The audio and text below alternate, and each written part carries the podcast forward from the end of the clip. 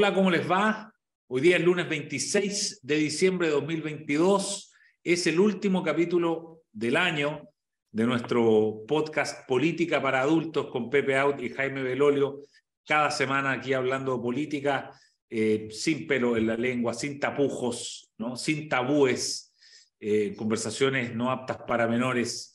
Eh, Pepe Out y, y, Jaime Belolio estamos terminando un año bueno, muy importante, muy, muy relevante, donde pasaron cosas impresionantes, eh, entre otras cosas ese, ese plebiscito, ¿no? que de alguna manera lo cambió todo del 4 de septiembre.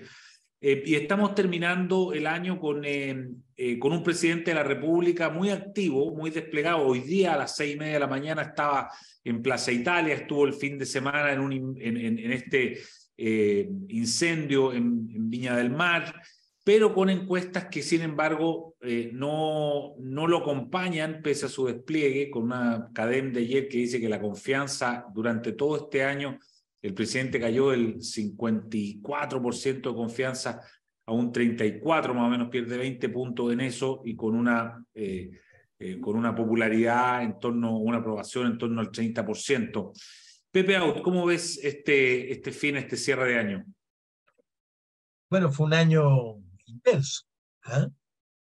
Pero asume el 11 de marzo un gobierno refundacional, acompañado además de un proceso constituyente, el mismo refundacional, hijo del estallido de alguna manera, resultado de una crisis social, y el, vertiginosamente el contexto cambia. ¿ah? En realidad venía cambiando. El resultado de la segunda vuelta lo muestra. 44% vota por un, extremo del arco político completamente al opuesto de la propuesta refundacional. Eh, y, pero, pero el contexto sigue cambiando aceleradamente y produce, a partir del 4 de septiembre, que yo llamo una, el inicio de una mutación. Para mí, el, el, el gobierno de, del presidente Boric está mutando está en pleno proceso de mutación. Todavía no está completamente definido cuáles van a ser sus contornos, pero lo que sí está resuelto es que no se trata del presidente por el que votaron en noviembre del año pasado las personas, el 25,8% que votó por su propuesta y por su liderazgo. ¿ah?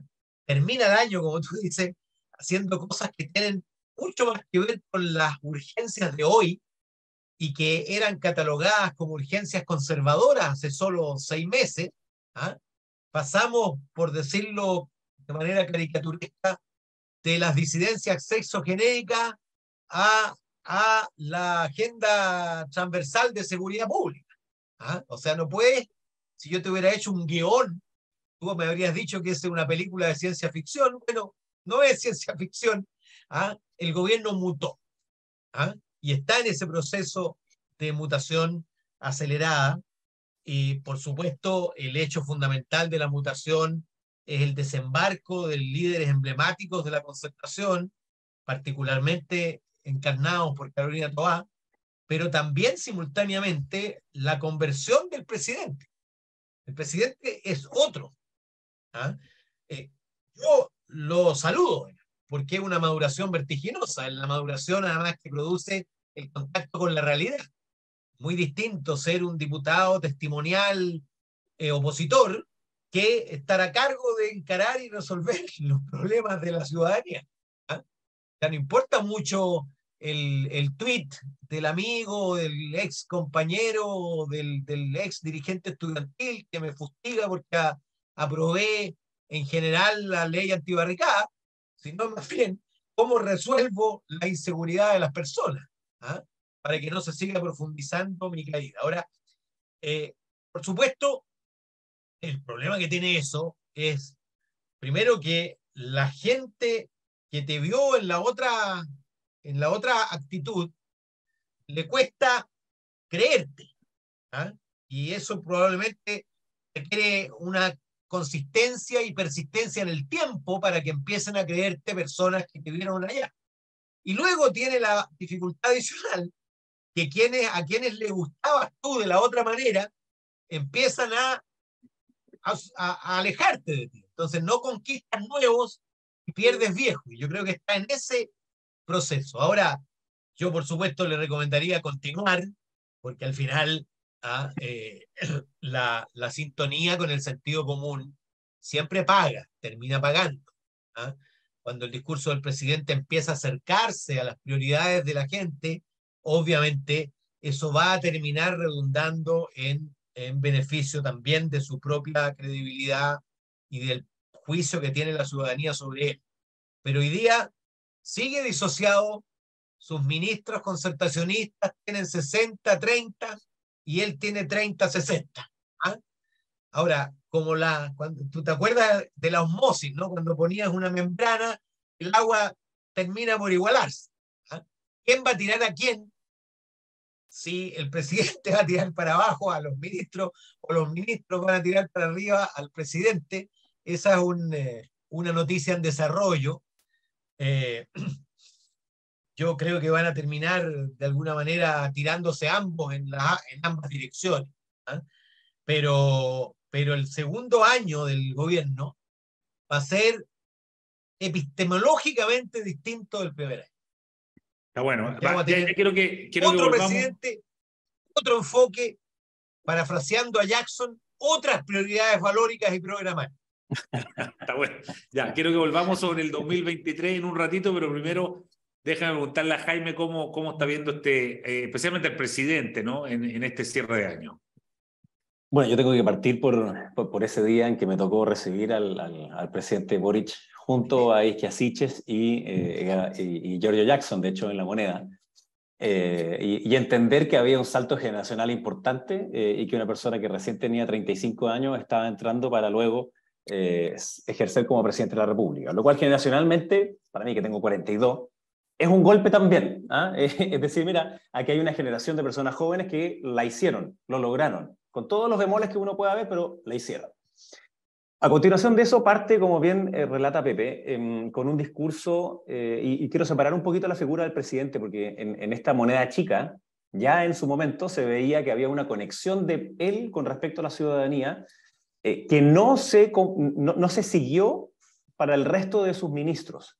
De hecho, en ese primer momento era la propia Camila Vallejo más y que así quienes estaban ahí y de alguna manera estaban en esa misma Em, sintonía. Sin embargo, después ya vimos que eh, Ike Asiche se demoró solo tres días eh, en, que, en la primera acción soberbia y arrogante de querer ir a Temucuicuy a decir nosotros podemos, ustedes no, porque nosotros somos nosotros. ¿ah? Y salió baleada eh, de ese lugar. Por suerte no le ocurrió nada a ella. Sin embargo, se dio cuenta de que cuando nosotros decíamos que había terrorismo ahí que se encubría a partir de demandas legítimas y nos decía que no, que era mentira, era porque éramos nosotros, bueno, comenzó a demoronarse parte de esa propia tesis. Segundo, eh, las ideas que ellos rechazaron con tanta fuerza, eh, como por ejemplo cuando el subsecretario Cuadrado, eh, que hasta el día de hoy yo no lo he escuchado decir que se disculpa, trató de criminales a quienes habíamos empujado el pase de movilidad y hasta ahora lo único que ha hecho el señor Cuadrado es mantener el pase de movilidad porque en el proceso de comunicación de, de, crisis, digamos, de la pandemia y vacunación, ha sido un desastre. Entonces, cambiaron nuevamente eh, las caras. Cuando se hablaba de seguridad, eh, yo recuerdo los discursos de varios de ellos en, cuando rechazaron todos los proyectos de ley de seguridad y rechazaron todos los em, estados de emergencia o estados de excepción, digamos, eh, en, en, el sur y decía que esto era prácticamente una violación de los derechos humanos. Y sin embargo, este gobierno ya va por el 16. Eh, en educación, cuando eh, acusaron constitucionalmente a un ministro por querer abrir los colegios, y sin embargo hoy día culpan al cierre de los colegios de la gravísima, eh, gravísimo estado que tenemos, sobre todo en el ámbito de la lectura, con los niños más vulnerables y los más pequeños en nuestras escuelas. La violencia, que pasó a ser antes como algo justificado en torno a sus fines, una violencia estratégica que se justificaba solo cuando los beneficiaba, la tesis de Atria, eh, y hoy día entonces, en un maravilloso acto en donde Evelyn Matei eh, le enrostra a quienes hoy día están en el gobierno, ahí en Plaza Italia, diciendo, ojalá que cuando a ustedes les toque ser oposición, cuiden la ciudad como lo estamos haciendo ahora. Eh, qué lindo, digamos, esa, esa misma frase. y finalmente en la ejecución y administración del Estado, en donde las críticas también en, en, en el pasado eran brutales, y sin embargo aquí queda la frase de otra cosa es con guitarra, ¿no? Eh, en que la administración de los problemas y de las emergencias es profundamente difícil, y aquí aprovecho de mandarle un gran abrazo a todos quienes lo están pasando pésimo y perdieron sus casas en Viña del Mar, y ahí es una labor en la cual em, todos pueden unirse en torno a ese tipo de causas, que no, obviamente no son ideológicas, sino que requieren de un pragmatismo profundo, pero también de una, una empatía. Y para terminar, em, eh, se dan esas curiosidades, como, como decía Pepe, tenemos hoy día las dos primeras preocupaciones de los chilenos que le generan mayor incertidumbre son la seguridad, y sin embargo la ministra Toá y el subsecretario Marcel son los mejores evaluados. Y la segunda son los problemas económicos, particularmente la inflación, y el ministro Marcel es el tercero mejor evaluado. Es decir, hay una disociación entre esas personas y lo que está ocurriendo, es decir, como que se valora el esfuerzo que están haciendo. Sin embargo, hay un resto del gabinete que es completamente inexistente, o, al revés, como la ministra Orellana, se castiga eh, su em, eh, ortodoxia permanente de tratar de ser una especie como policía del pensamiento. Y en eso destaca el presidente Boric en el sentido que se ha adaptado a esta realidad, como decía Pepe, muy rápidamente, entendió quizás mejor que nadie eh, el tremendo golpe cultural que significó el 4 de septiembre, em, porque hay otros que todavía siguen una tesis media negacionista eh, y, dicen un paso para atrás y entonces dos para adelante, eh, y nuestras ideas siguen vigentes tal como estaban y qué sé yo. En cambio, el presidente ha asumido riesgos. Recordemos que él fue prácticamente como el jefe de campaña del apruebo y, y, pierde, y ahora fue como el jefe de campaña del acuerdo, que junto con Javier Macaya, las dos figuras principales, en que logran ese acuerdo, por supuesto con problemas en cada uno de sus aliados y sus coaliciones. Entonces, creo que eh, es el presidente, como bien dice Pepe, quien ha tenido que adaptarse, eh, y en esa adaptación eh, pierde gente de ambos lados, ¿no? Algunos no creen, dicen, pero ¿cómo? Si pasaron todas estas cosas y ahora dicen todas lo contrario, y lo que uno ve es que él mismo también está tensionado internamente, en que cada vez que hace ese guiño socialdemócrata o hacia el mundo de la concertación, siente como un poco de culpa, en donde también tiene que eh, ir a confesarse frente a esos sectores un poquito más radicales. ¿Y cómo continúa esa historia el próximo año? La contestamos en un par de segundos más. Está bien, muy bien. Oye, em, Pepe, eh, a, a propósito de esto de las figuras de la concertación que que son los que se han ido empoderando y han ido reemplazando esas otras figuras. Claro, si, si esto era Isque Asiche, Jojo Jackson, la dupla, hoy día la dupla es Mario Marcel, Carolina Toá, eh, al menos políticamente, digamos. Eh, ¿Son ellos los protagonistas, esa pareja la que va a ser protagonista el 2023? Eh, sí, seguro.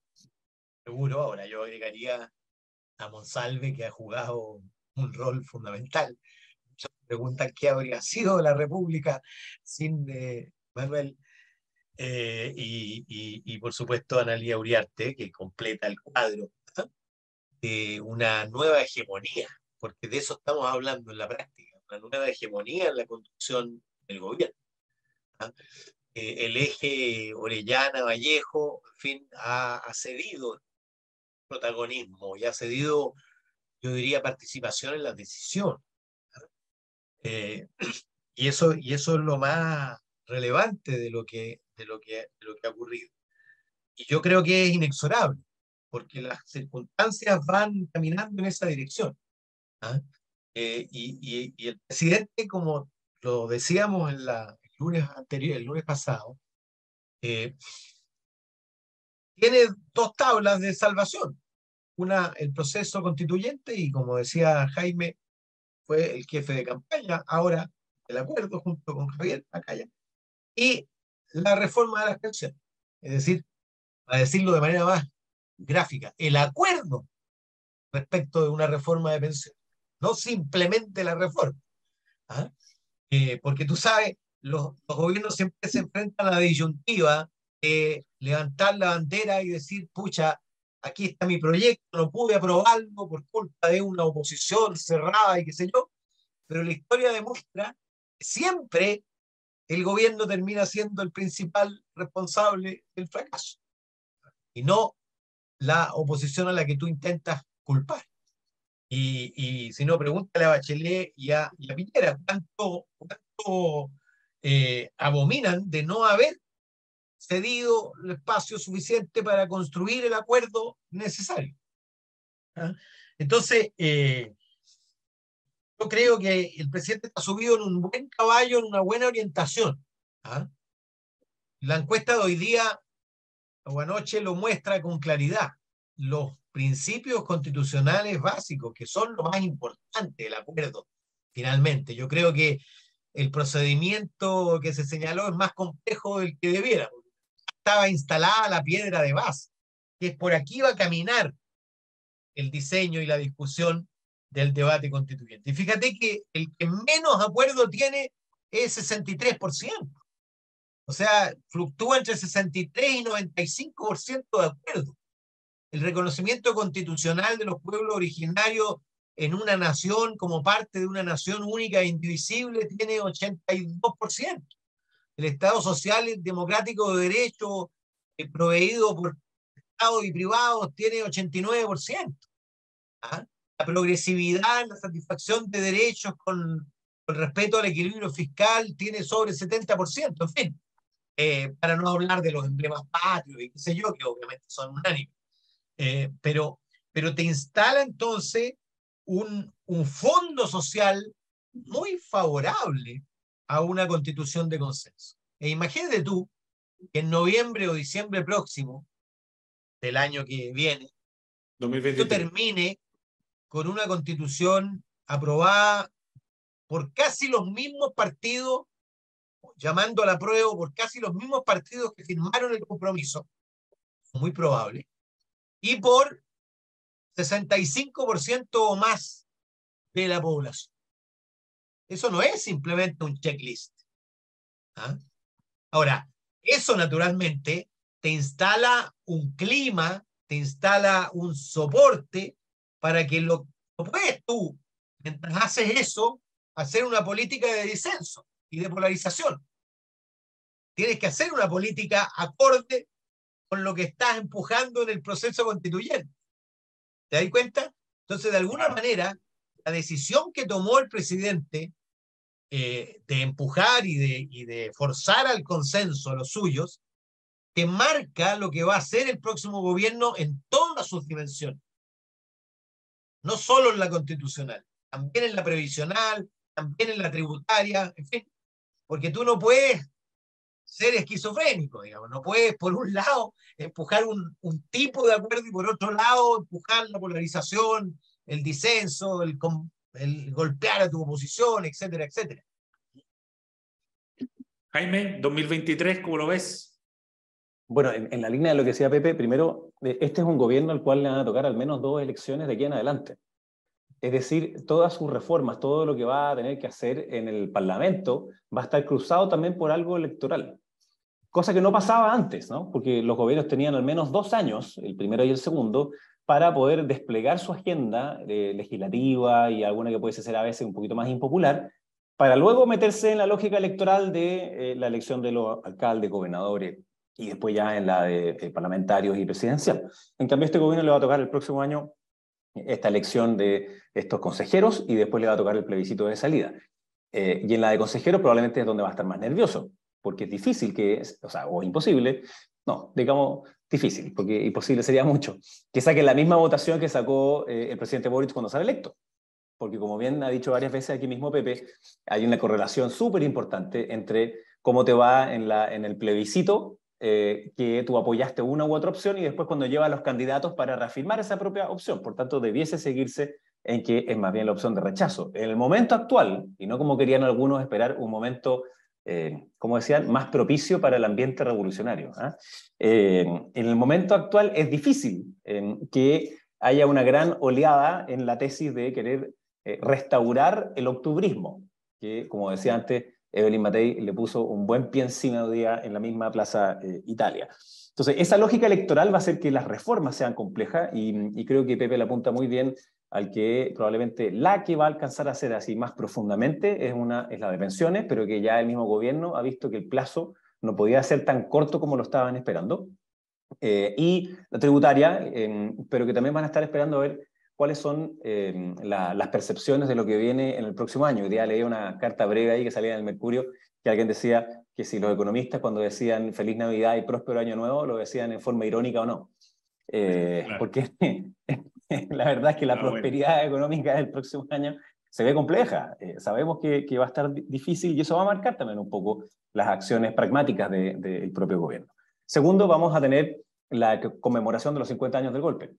Y ahí, em, siguiendo la tesis de Pepe, si hubiese estado, si hubiese ganado el apruebo, entonces esa conmemoración hubiese sido para hablarle a los convencidos y para marcar una polarización brutal. Siendo el clima en el que está hoy, no conviene hacer eso. El gobierno no va a poder hacer eso. Va a tener que hacer algo eh, más que llame también a la unidad. Si quiere tener un buen resultado en, en, esa nueva propuesta constitucional, no puede hacer de, de esto eh, el gobierno. ¿ah? Obviamente que van a haber partidos como el Partido Comunista y otros que lo van a querer extremar, pero el gobierno como tal no va a poder ser partícipe de querer hacer una ruptura o de revivir una ruptura porque eh, quedaría completamente offside ellos mismos de eh, lo que debiese hacerse durante el próximo año. Y, mm, y hay una frase que salió este, este fin de semana en, en eh, que, la dijo el, el, ministro Jackson, le hicieron una entrevista, eh, y el ministro Jackson dice, no creo que este gobierno vaya a pasar desapercibido en las páginas de historia. en primer lugar, yo recomendaría, no sé, a esta altura, no sé, serán remedios de humildad, eh, porque ya la arrogancia de nuevo, eh, de ahora decir de que no vamos a ser, vamos a ser históricos, bueno, yo creo que una de las razones por las cuales pueden ser históricos es porque em, se dieron cuenta que la realidad era muy distinta a simplemente el voluntarismo desde la oposición, y segundo, a que se firme una, una constitución de acuerdo, con reglas como hemos dicho acá, eh, respetables y respetadas, en donde podamos constituirnos ahí para marcar nuestras diferencias en, cómo ejecutar las distintas políticas públicas para alcanzar esos derechos sociales y no permanentemente discutir sobre si existen o no existen esos derechos, sobre si sacamos o no sacamos a los privados en salud, en educación, sobre si sacamos o no a las Fuerzas Armadas, a las policías. No, sino que darnos un marco en el cual podamos competir dentro de ese marco y no permanentemente tratar de estar cambiando las reglas. Así que yo creo que este 2023 va a ser, eh, en lo económico, un año complejo. Eh, el gobierno va a tener que focalizar, cosa que nuevamente va a ser algo contradictorio con lo que hicieron en el pasado, ayudar a aquellas personas más vulnerables que si no lo hace por la inflación y por el probable desempleo y, falta de inversión, eh, van a caer a la pobreza.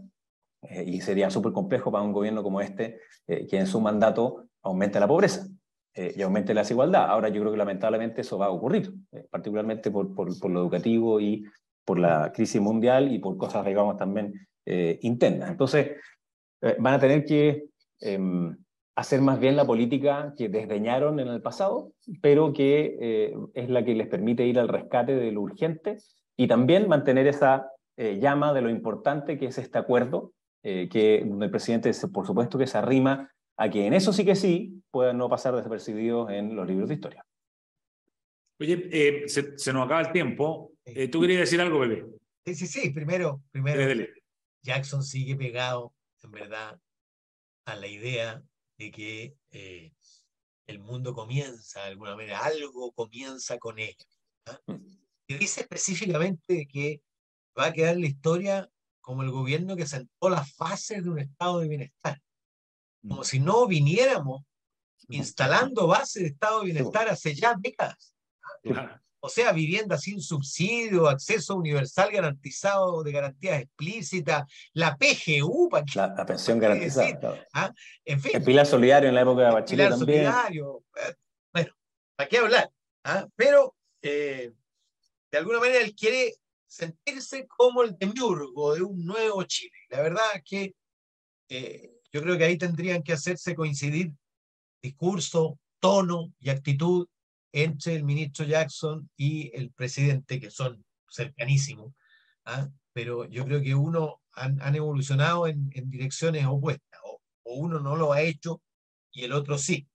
¿ah? Eh, y, y, una pregunta, eh, que, algo que decía Jaime recién respecto a los 50 años del 11 de septiembre. sí, eh, que, ¿cómo lo ves tú eso? De eso te iba a hablar, porque, porque el, esa va a ser la, la, la prueba final. ¿Ah? porque, porque un 11 de septiembre, como lo imaginaron seguramente algunos, ¿ah?